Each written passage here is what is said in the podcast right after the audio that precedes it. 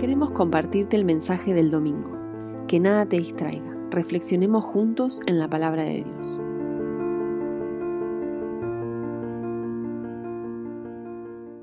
Cuando uno empieza a investigar, googlea un poco y uno dice los cinco mayores miedos del ser humano, hay un montón, hay un montón de páginas que arrojan, hay algunos de ellos el miedo al cambio, el miedo a la soledad, al fracaso, al rechazo, la incertidumbre, el encierro.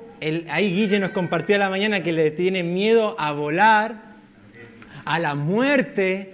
Esto me pareció interesante, la mutilación. Hay gente que le tiene miedo a que le corten alguna parte del cuerpo.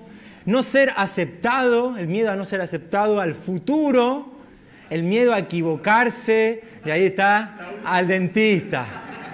Te tocó el corazón el Señor en esta mañana, Seba. De algo te vas a acordar de este mensaje, el dentista. Bueno, la lista puede seguir, continúa. Cada uno quizás de manera personal puede decir, le tengo miedo a esto, a esto otro. Pero hay algo que, que quizás uno dice, bueno, los miedos o el temor es ahora de esta era moderna. Pero no, en la Biblia hay varios términos que en el original uno encuentra con respecto a lo que es el miedo, al temor. Una de las palabras que se desprende el temor o el miedo es la palabra phobos. ¿Les suena phobos? Ve que aracnofobia, del griego phobos, y así empiezan a desprenderse de esta palabra phobos, temor, miedo, ser amedrentado, terror, y también ahí después vamos a escuchar otra palabra que se viene a desprender de esta palabra fobo. Y vamos a ir a Lucas, al texto, y vamos a leer ahí algunos versículos que nos van a introducir en algunos detalles que necesitamos saber. Dice el verso 8 que en esa misma región había unos pastores que pasaban la noche en el campo turnándose para cuidar sus rebaños. en los versos anteriores ya había nacido Jesús, Jesús estaba ya en los brazos de María, en un pesebre, en un lugar quizás muy hostil. Y aquí comienza el verso 9, sucedió que un ángel del Señor se les apareció, la gloria del Señor los envolvió en su luz y se llenaron de temor.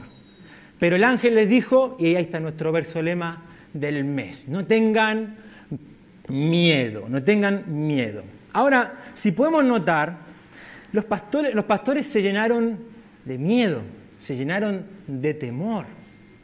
Pero la pregunta es ¿cuál, es cuál es la razón por la cual los inunda este temor. ¿Cuál es el motivo? De acuerdo a lo que hemos leído.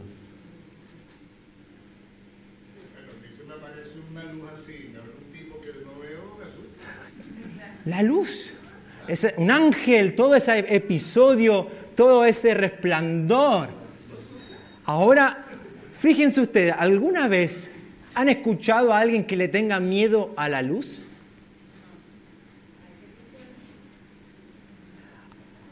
No. A la oscuridad, sí. Pero fíjense, hay, varias cosas que podemos ver eh, en, estos detalles que... Hay algunos que tienen miedo a la luz, pero una... Al foquito, la lamparita. Eso es, es riesgoso, eso es de riesgo a la, a la boleta de luz. Esa es peor, a Edenor. Wow. qué bueno eso. Esa no la había. Eso también vamos a ponerlo en los servicios del mes. La cuestión acá está en la luz. Por eso en esta mañana el sermón tiene por título Temor a la luz. ¿Sabes? Esta palabra temor, vamos a ir descubriendo algunas cosas que tienen que ver con este temor. ¿Por qué los pastores le tienen este, temen a esta aparición, a esta luz, a este resplandor de la gloria de Dios en este momento. Piensa en un momento, quizás aquí Julio decía esto de que si me aparece una luz así como que obviamente uno tiende a asustarse. Y quizás podría haber sido el camino, la opción de ellos de decir, bueno, esto es algo nuevo, nunca vi algo similar a lo que, estábamos, a lo que estaba viviendo. Pero hay algo que uno comienza a estudiar sobre los pastores de la época. Si vamos al, texto, fíjense ustedes que Jesús nace en la ciudad de Belén, ¿no? Pero acá el texto dice que en la misma región había unos pastores que pasaban la noche ¿dónde? ¿En la ciudad? En el campo. Y estas cosas nos dan algunos detalles. Los pastores de esta época no son quizás a veces la, la mentalidad que nosotros tenemos de la idea de un pastor. A veces pensamos un pastor facha así como yo, no. Pastor o jeans rotos, o tatuado, que, que comunica bien el mensaje. eso a veces se distorsiona, pero en esta época los pastores eran marginados. Los pastores en esta época eran los que estaban fuera, no dentro de la civilización, estaban fuera, al margen de lo que ocurría en la sociedad o en la ciudad.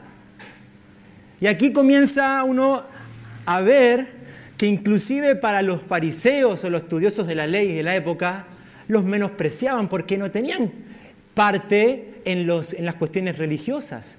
Eran personas que tenían un olor, quizás una apariencia inapropiada. Por eso ellos eran marginados, apartados. Eran personas que no tenían una buena reputación. Fíjense ustedes que uno comienza a leer los detalles y estaban en el campo de noche. Quizás con una simple lámpara o algo que estaban cuidando su rebaño. ¿Alguien alguna vez fue al campo?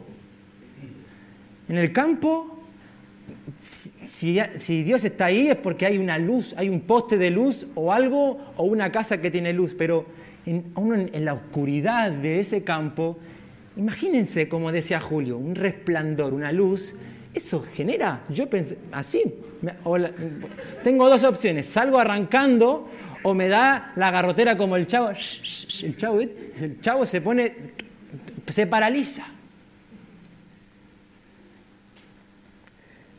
Y el verso 9 dice que se llenaron de temor. Y aquí es donde hay una palabra en, el original que se mezcla. Porque nosotros quizás el miedo lo concebimos como algo malo. Pero aquí la palabra miedo tiene una connotación también buena, que es la palabra fobeo. Fobos, que viene de la fobia, y de ese fobos se desprende la palabra fobeo.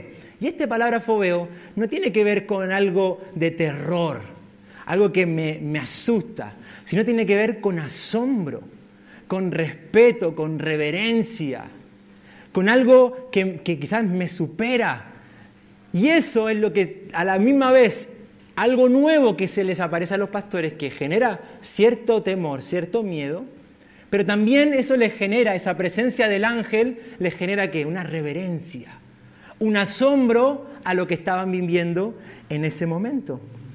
Y el motivo por el cual estos pastores sienten quizás esta reverencia, este temor, es que se les está comunicando el mensaje del Evangelio, que es el nacimiento de Jesús, que Jesús siendo Dios encarnándose en un bebé, que ha nacido el Mesías. Eso es el mensaje que leíamos en el verso 10. No tengan miedo, dice, porque traigo qué? Buenas noticias, les traigo el Evangelio, buenas noticias.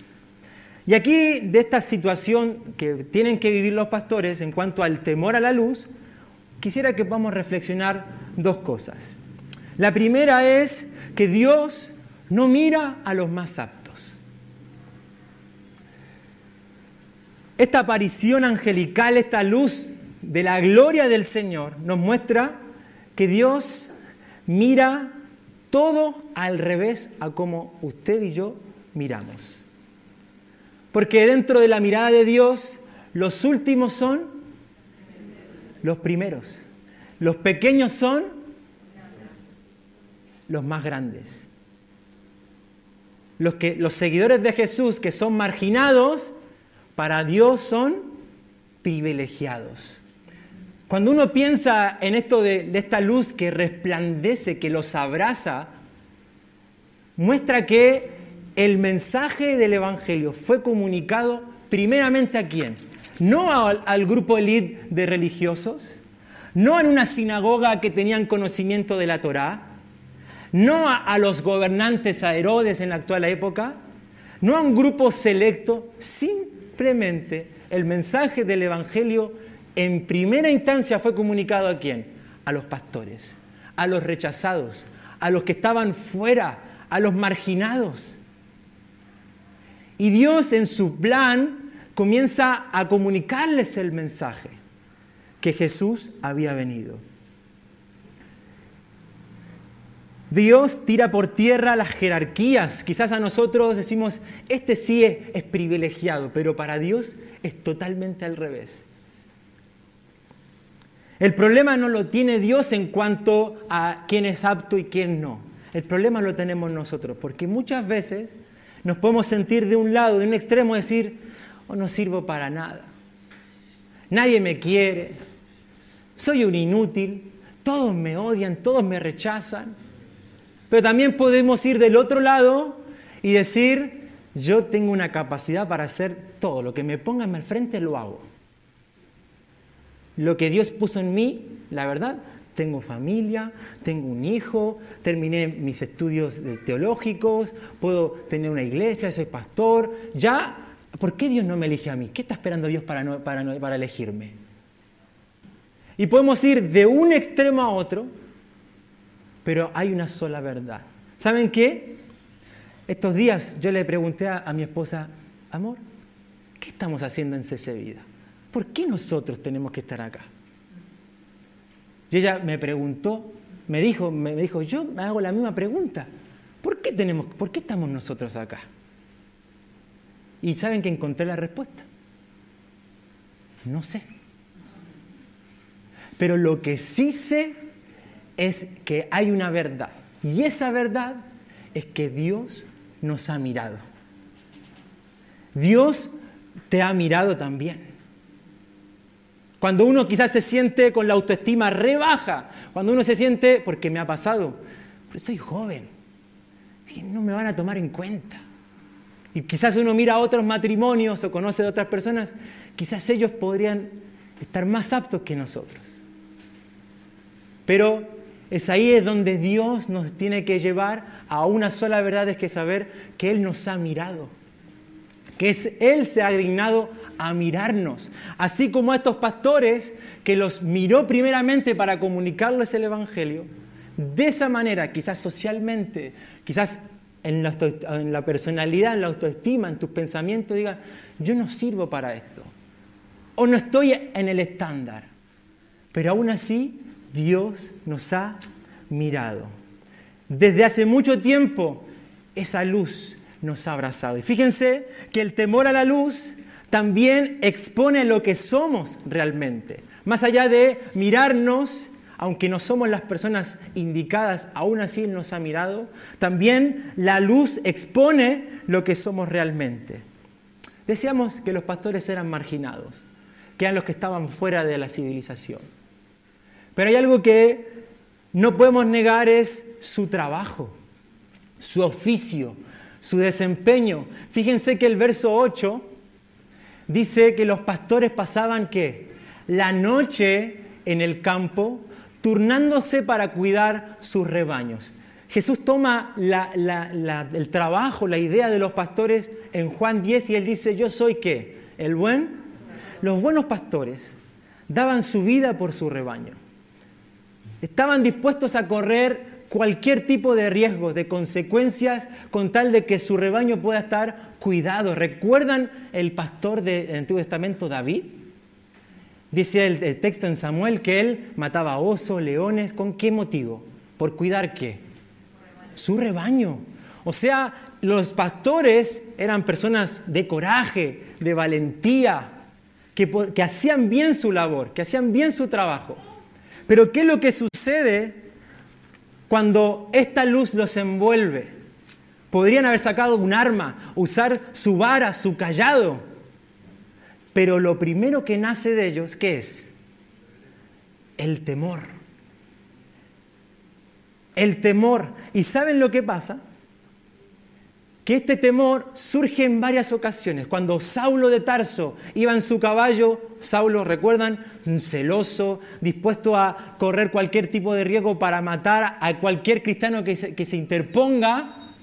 Y Saulo iba adelante a matar a los cristianos. ¿Qué es, lo que se, ¿Qué es lo que se le aparece en medio del camino de Damasco? Una luz. Hechos 9, una luz. ¿Y qué es lo que pasa? Cae por tierra en humillación y le pide, Señor, ¿Qué quieres de mí? ¿Quién eres, Señor? Cuando Isaías, del capítulo 1, Al capítulo 5 vemos a Isaías proclamando la palabra, acusando al pueblo de Israel, arrepentimiento por aquí, arrepentimiento de acá, de allá, hasta que el capítulo 6, ¿qué es lo que sucede? El resplandor de la gloria de Dios viene al profeta Isaías y ¿qué es lo que dice Isaías? ¡Ay de mí! Estoy muerto, estoy perdido, soy un hombre de labios que... ¿Pero acaso no era profeta? ¿Acaso su oficio no era proclamar la palabra? ¿No era algo que sabía hacerlo bien y podía acusar y decir? Pero fíjense ustedes que ante esta aparición, ante esta luz, ante este resplandor, lo que inmediatamente surge qué? Es lo que hay dentro, ese temor. Cuando la luz sale a nuestro encuentro, se muestra lo que somos verdaderamente. Pero el problema que encuentro es que nos da miedo esa luz. Nos da miedo que esa luz saque lo que hay realmente dentro de nosotros. Pero porque hemos confundido el ser expuestos al ser avergonzados. Dios no avergüenza a nadie. Dios con su luz no quiere avergonzar, quiere exponer, quiere traer claridad, así como lo que vemos en Saulo, en los pastores, esa luz no es para solamente infundir reverencia, infundir temor ante la presencia de esa luz, sino que fue marcar un camino, marcar claridad, un porvenir, algo mejor, una sanidad, algo, algo que pueda traer una dirección a sus vidas. Exponernos a su luz nos hace ser personas más genuinas, verdaderas, veraces. Pero es necesario que, esa luz nos exponga, no para avergonzar, sino para iluminar, para traer claridad. ¿Saben que en el año 2010 estábamos en Talca, previamente al, terremoto que fue en febrero de ese año en Chile? Las paredes del, templo de, donde mis papás pastorean, hubo una grieta fuerte en varias paredes tanto en la, entrada como en el, fondo, se abrieron las, paredes, se separaron una de la otra, entonces tuvimos que ir a un aula grande que teníamos al lado. Y empezamos a hacer las reuniones ahí en el aula. Y un día a, mis papás se le ocurrió la idea de invitar a un pastor. Cuando en la semana ellos nos contaron, ya viene tal pastor, nos viene a visitar, el pastor tenía el don de ciencia. ¿Alguien sabe lo que es el don de ciencia? ¿no? Este don de, que sabe lo que quizás la persona ha vivido, quizás que algunos lo toman como profeta, pero eso es un don. Y cuando mis papás me contaban que este pastor estaba predicando y llamaba a aquel, tu mujer, venía adelante, en medio de la predica. Y le decía, a tal edad viviste esto, pero Dios lo permitió para esto, para mostrarte aquello. Y ahora la decisión que estás tomando te va a venir así. Entonces llegó el domingo, yo estaba tocando la batería, me acuerdo, y como los músicos siempre nos sentamos adelante. Y yo estaba ahí, por favor, Señor, que no me llame a mí, que no me llame a mí, por favor. Tenía un miedo de que me pueda, ¿qué? Exponer. Este va a contar algo de mí que no quiero que cuente. Entonces empezó a predicar y yo por dentro, por favor, que no me llame. Y aparte me empecé a acordar que ese fin de semana había, había tenido una juntada con mis compañeros de la secundaria. Yo estaba tranquilo, en paz con Dios, pero viste, siempre hay algo que queda ahí. Algo quizás, no sé, no sé, algo. Ay, estaba sentado ahí, por favor, que no me toque, que no me toque. Y de repente llama una mujer. Venga adelante, venga. La llamó. Le empezó a decir, nosotros conocíamos a esta hermana, a esta mujer, todo, todo le dijo lo que había vivido con su esposo, con su familia. Yo estaba como el chavo. Y de repente cuando empieza a predicar, se mueve para allá, se mueve para acá, me mira, tu nombre. Y yo estaba, no me acordaba ni el nombre. Yo dije, bueno, eh, Abraham, bueno, no sé, Abraham. Me salió Abraham. Les cuento el próximo domingo lo que me dijo. Vamos a orar, vamos a orar. Pero en ese momento yo decía, ¿qué va a decir? ¿Sabe, ¿Sabe lo que dijo? dice, Abraham, Tu ministerio no está con tu papá. Tu ministerio está afuera. Y ese momento yo era la confirmación. El, contexto de la historia es que mi mamá, mi papá decían, no vas a ir a estudiar al instituto, no vas a ir, te vas a quedar acá, primero tenés que dar frutos acá en la iglesia, resultados, te quiero ver acá, metido acá en la iglesia. Y, en ese momento el pastor va y le dice, ¿quién es tu ¿Ellos son tus papás? Sí. Le dice pastor, él no, el ministerio de tu hijo no es con vos, no es junto a vos, es afuera. Y, prepárate porque pronto él se va. Y yo el 2011 me vine a estudiar acá. Él no sabía, era la primera vez que visitaba la iglesia. Pero aquí voy con esto. Que a veces cuando la luz de Cristo viene, tenemos miedo.